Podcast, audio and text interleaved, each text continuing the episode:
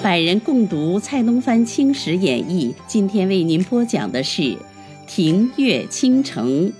他是喜马拉雅优质主播，他热爱读书。他播讲的是第四十六回：两军门复仇为英魂，八卦教山乱闹皇城。据说嘉庆帝连得阿伦保密书。也未免凝惑起来，只因前时阮元等人都极力保荐李长庚，且海上战功，以为长庚巨多，半信半疑，致歉留中不发，命令轴福清安泰复查。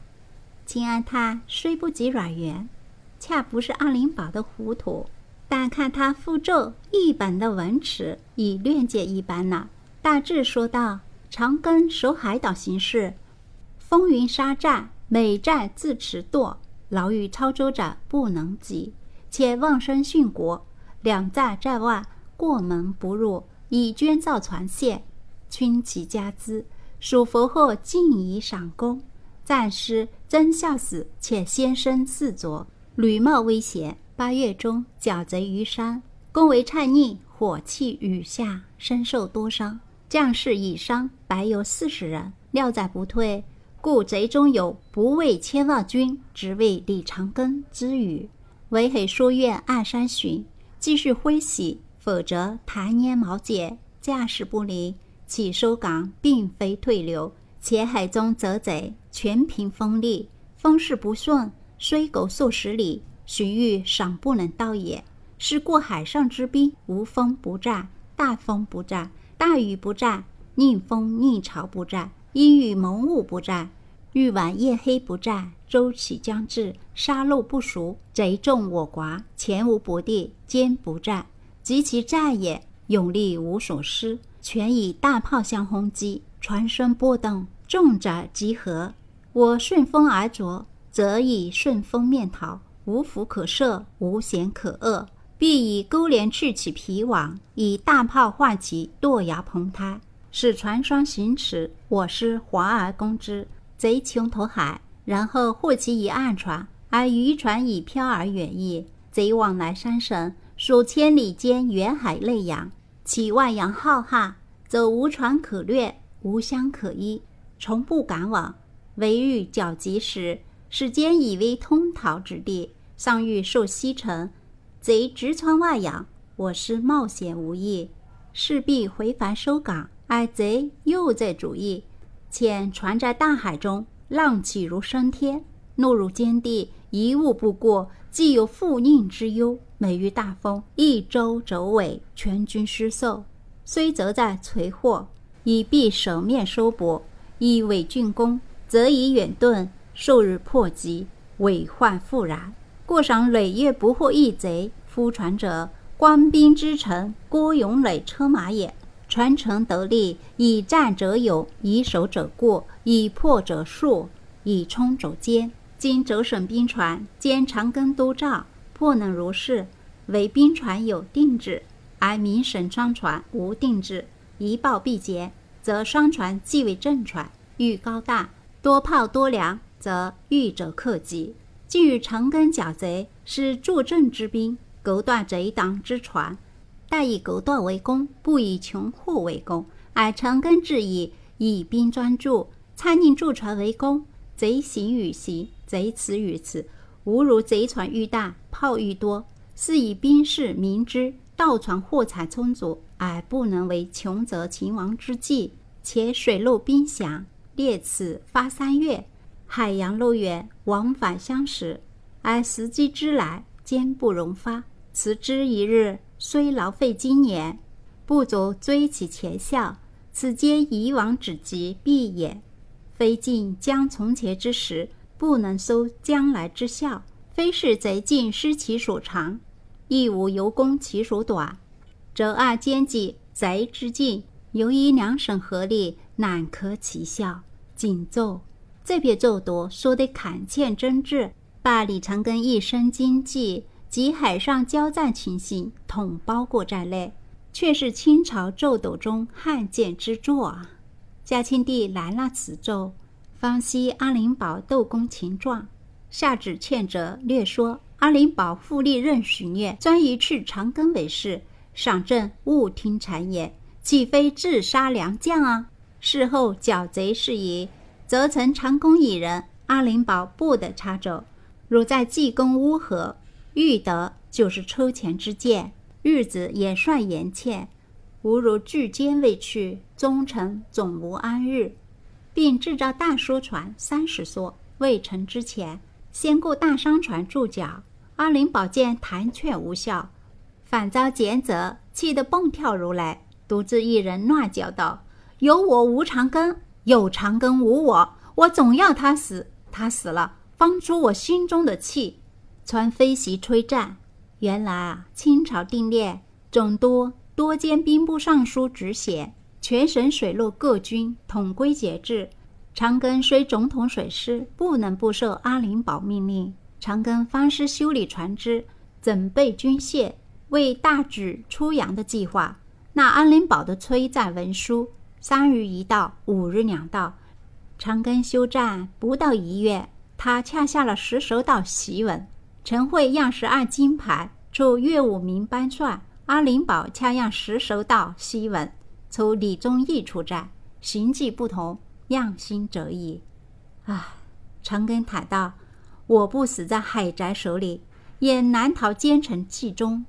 看来，不如与贼同死吧。”传召集诸将，叩语出师，一面修好家书，即与夫人无事，内说以身殉国，不能顾家。并将落此庶民一同绝过，凿人送回家中。这次出发，凭着一股怒气，实船出港。敌船见长庚出来，望风驱避，斗逃至月海中。长庚追至赶堂，方寻着敌船数只，接连放炮，计划敌船两说。活情盗墓一名，系是灿谦侄儿，名叫天南。灿谦因长庚之愿，赴北航自责。长庚也追到浙江，到温州海面把他祭拜。他又自折川岳，自苑川迷，盘旋海上。长庚只是不舍，遇着了他，便首先冲阵，不管死活，与他征战，弄得灿谦走投无路，连败数次。嘉庆十二年，命总兵许松年等记朱颜，自率精兵专剿参谦，朱战。必史松年击败，是以穷挫。长庚亦连败参千数阵，参坚只剩得海船三所。长庚拟一股面敌，袭福建水师提督张介生一同穷追。参千逃至黑水洋，长庚率水师追击，参千逃无可逃，与长庚决一死战。长庚亲自擂鼓，督众围攻，约战了两个时辰。千船上的风帆。凑着担子，霎时破裂。长庚令兵士甚使纵火，直逼千船后烧，火势炎炎，班及千船。兵士过握着兵器，想随着火势拼将过去。猛听得蔡千船后一声炮发，弹丸穿于长庚船中。兵师向后一顾，见统帅长庚已颠倒在船板上，连忙施救，咽喉中已鲜血直流。无可救药。阿林宝闻报，两臂得以非凡。军中失了主帅，自然慌乱。本人张介生跟着后面，不妨过船大多，试着少持半日，即可面贼。谁知道他是阿林宝的心腹，不愁灿千生，大愿长庚死。当下便引船惊退，众兵船意相掠退时，灿千带了残船三艘。进对安阳，这信传到京师，嘉庆帝大为震调，何意啊？特旨追封众列伯，赐世忠义，赐地方官托位保护，送究回祭，卑利专辞，已经死了，透恩何用啊？遂命长庚必将王德洛、邱良公二人升任提督，分率长庚旧部，叫他同心抵凯。为长庚报仇，是使蔡牵、朱喷至以四栓力减。弥多又改任方为胜，轴福又重任阮元。军机大臣复化了大渠亨，将相协力，内外一心，灭除这群王小丑，自然容易的很。许松年在明海击毙朱喷，喷地朱兀率众齐降。王丘、阿提多闻松年已立大功，自己恐落人后，遂慷慨誓师，卷穷蔡牵。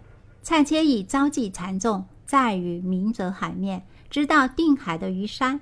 阿提多念中追剿，乘着上风，奋伏轰击，转战至绿水洋。天已暗黑，纵火烧贼舟，不想风浪大起，蔡牵复乘浪逃走。暗提都奋急，当晚商议。秋凉公对王德禄道：“前日临行时，府帅员公曾教我等分传各功，专治蔡逆。明日要请蔡牵试养此计。”王德禄道。此计甚好。次臣复出师穷追，蔡牵一见即逃，驶出黑水洋。秋凉公赶忙追上，令舰队各自分堵，自己住的船与蔡牵住船并列，专供蔡牵。王德禄坐船一至，与秋凉公船并列，应接秋凉公。两下里誓死猛扑，烟消蔽天。夫梁公驻船上的风棚与蔡牵驻船上的风棚结成一块，蔡仲持着长矛将梁公的风棚持回，复样站扎住梁公坐船。梁公大吼一声，掷了雪亮的宝刀，赤壁敌战。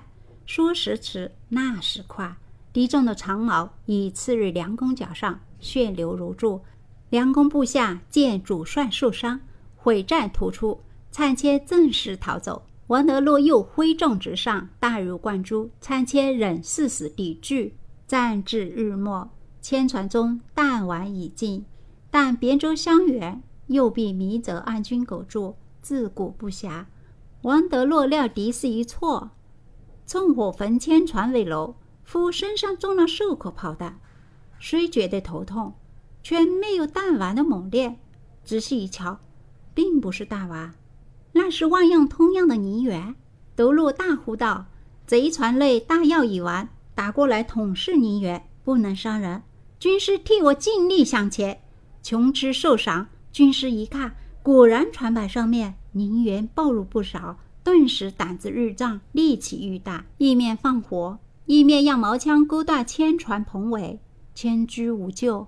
遂首尾举炮，将坐船自裂，连人连船。沉入海中，今年浦寇逃入龙王宫去躲避，余党大败齐降。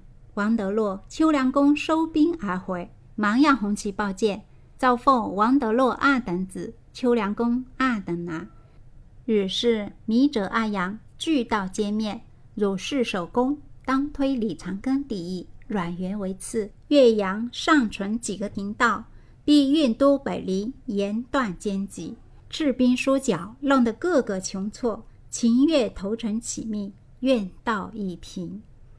嘉庆帝内传剿匪，外惩海盗，传下旨严禁西洋人扣书传教，使越民陈入望私大西洋人得天赐，传递书信地头，事发必拿下刑部审讯，揪出传教习教多人，传报得天赐冲发热河。幽禁俄罗特营房，陈入望冲发毅力，给俄罗特人为楼，传教习教一千人犯，依照例充沛。过了数年，西洋人南越望又潜入湖北传教，比莱阳血查系将他获住，解入省中，报文堪布，又照律治罪，处以绞决，教案萌芽。这时候，英吉利人屡次通商。以奉旨批撤，赴广东沿海的澳门岛外，来英界十三所。舰长叫做窦洛利，投书粤都，声明愿咸剿海寇，只为通商为报。粤都吴雄光以海客见平，抗此拒绝，因见懒逗留未去，反入澳门登岸，分据各炮台。雄光致使臭闻，有指责雄光办理延迟，狗指留任。并说应介入战行也，当出兵剿办。雄光通知英将，英将南起暂定回国，五口通商之征兆。而以英国副切侍臣莫尔斯，值日京师，与政府之间交涉，愿结通商条约。清廷迫他行溃败礼，他恰不从，当即驱走回国。因人未使内情，暂时罢手。清廷还倒是魏镇梧州，莫与港武燕朗自大。嘉庆帝方西幸五台，百寿木南，萧倩在千金难买的岁月。到嘉庆十六年，会兴县西北方，清接见奏言新相主兵，应预先防备。嘉庆帝伏问：新相应在何时啊？经听天相细细核查，应在十八年闰八月中，应将十八年国八月，已赶左十九年闰二月。或可消灭心变，天道远，人道耳。投将闰月已改，难道便可明辨吗？嘉庆帝准奏，又遭百官修审，北官为重，均为轻，也是当时畅烈。这等百官多是麻木不仁的人物，今朝一慌，明朝没事就罢了。夫妇间已是二年，嘉庆帝也忘了前事。月下旬。秋守木兰骑骡而去，不想宫廷里面竟闹出一件大祸祟来。原来南京一带有一种亡命之徒，立起一个教会，叫做天理教，一名八卦教，大略与白莲教相似，号召党羽遍布主力河南、山东、山西各省。内中有两个教首，一个是林清传教主力，一个是李文成传教河南。他两人内外勾结，一心思想谋富贵，做皇帝。也末闻得清阶见有新相主兵，以改闰月的事情，便一承接起事，捏造了两只谶语，说是二八中秋，黄花落地。清朝最怕闰八月，天数难逃，以改也是无益。这几句话儿轰动渔民，是很容易。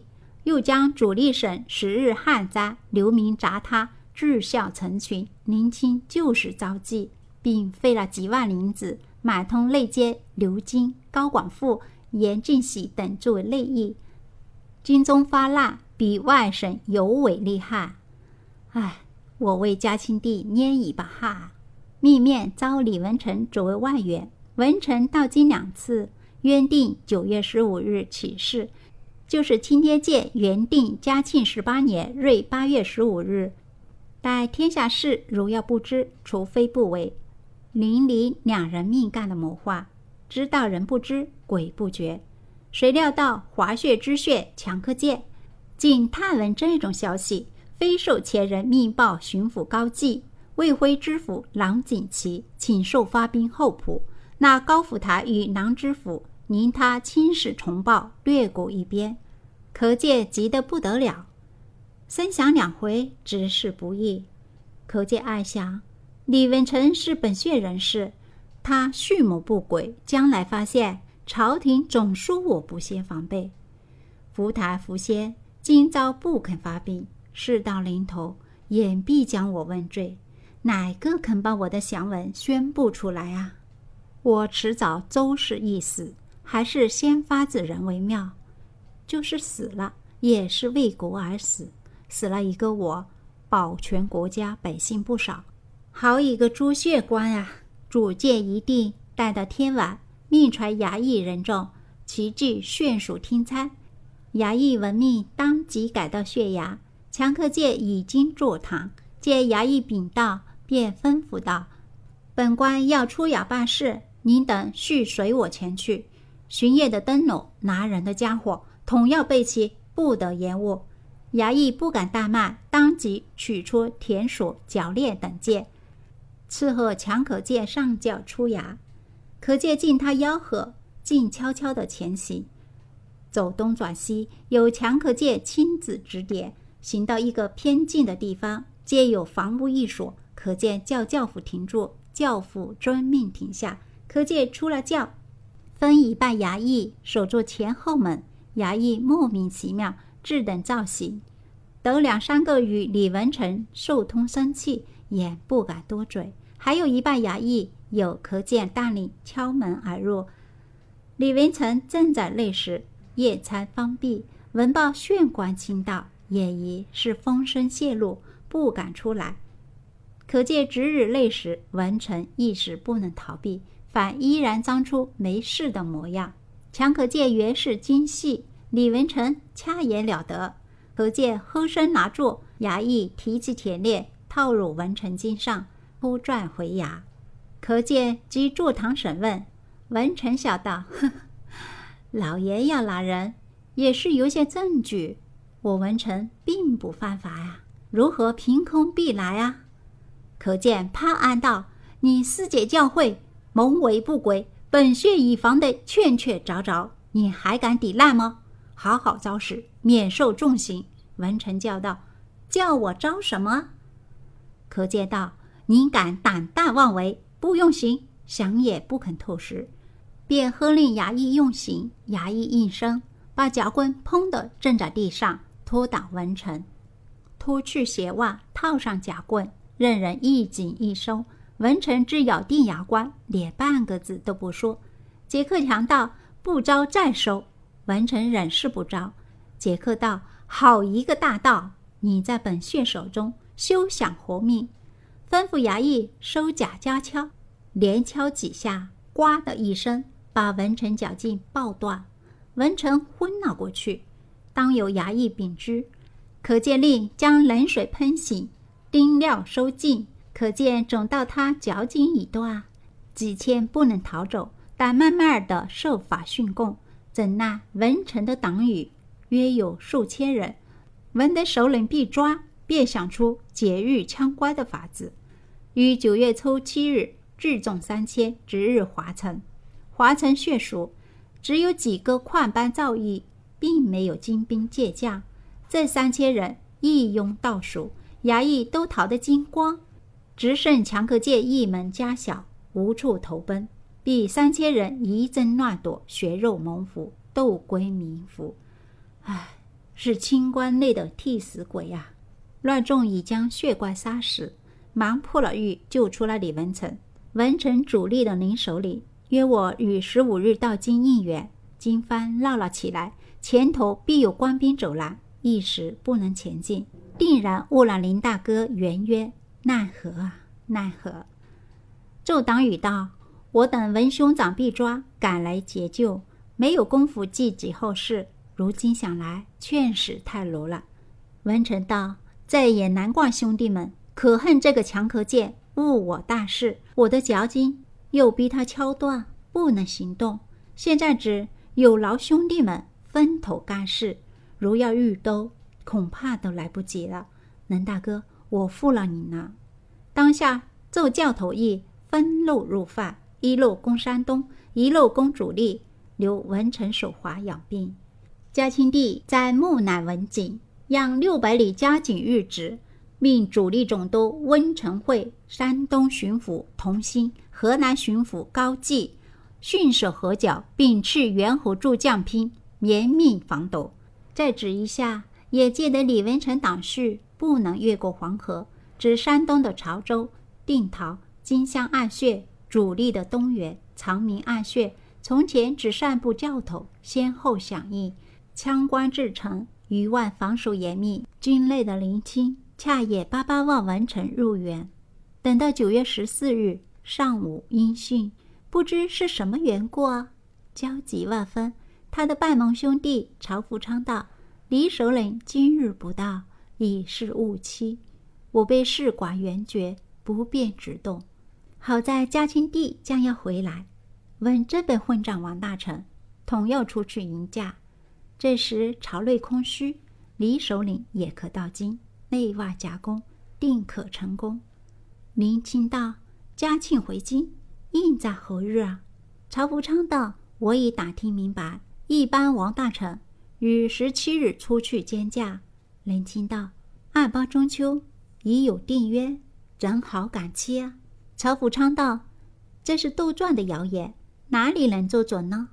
林清道：“无论准与不准，我总不能失言。”大家伙齐心干去，自然会成功的。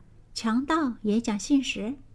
他口中虽这本说，心中倒也有些惧怕。先猜他党羽二百人藏好兵器，与次日混日内城，自己恰在黄村暂住，静听成败。在二百个教头混日城内，便在紫禁城外的酒店中饮酒吃饭，专等内应。住到傍晚，见有两人进来，与众人打了一个暗号。众人一瞧，乃是太监刘金、高广福，不觉行喜已设，起身就跟了出去，到店外分头行走。一百人跟了刘金，攻东华门；一百人跟了高广富，攻西华门。大家同是白布包头，鼓噪而入。东华门的护军侍卫皆有匪徒入内，忙系狗具，把匪头驱出门外，关好了门。西华门不及防线，禁闭教头冲进。反观拒绝军进，一路驱入，曲者盘旋，不辨东西南北。恰值严进喜出了应接，叫他认定西边，杀入大内，并让手指定了方向。引了几步，进喜本是贼胆心虚，匆匆自去。这般教头向西急进，买望立入宫中，杀个爽快，夺个正尽。那头中都是城楼街阁，挡住去路。免不得左右旋扰，两转三转，又迷住去路。遥见前面有一所房屋，高大的很，凝视大内，左一起扑上，暂观进去，里面没什么人物，只有书架几百箱。教头连忙退出，让活宝向门上一望，别偶乃是文艺官，服从右手恭敬，仍然寂静无声，也是列香数百具，一律数好。让刀劈开，箱中统是衣服。又转身出来，再看门上的表，乃是上衣间，写出“昏聩形状真是绝妙好词，不由得焦躁起来。属性分头乱闯，有几个闯到隆中门，门已关得紧闭；有几个闯到养心门，门已关好。内中有一头目道：“这般乱撞，何时得入大内啊？”看我爬墙进去，您得随后进来。在墙内定是皇宫呢。言毕，即手执一面大白旗，挠身而上，正要爬上墙头，墙内爆出大丸，正中这人咽喉，哎的一声，坠落墙下去了。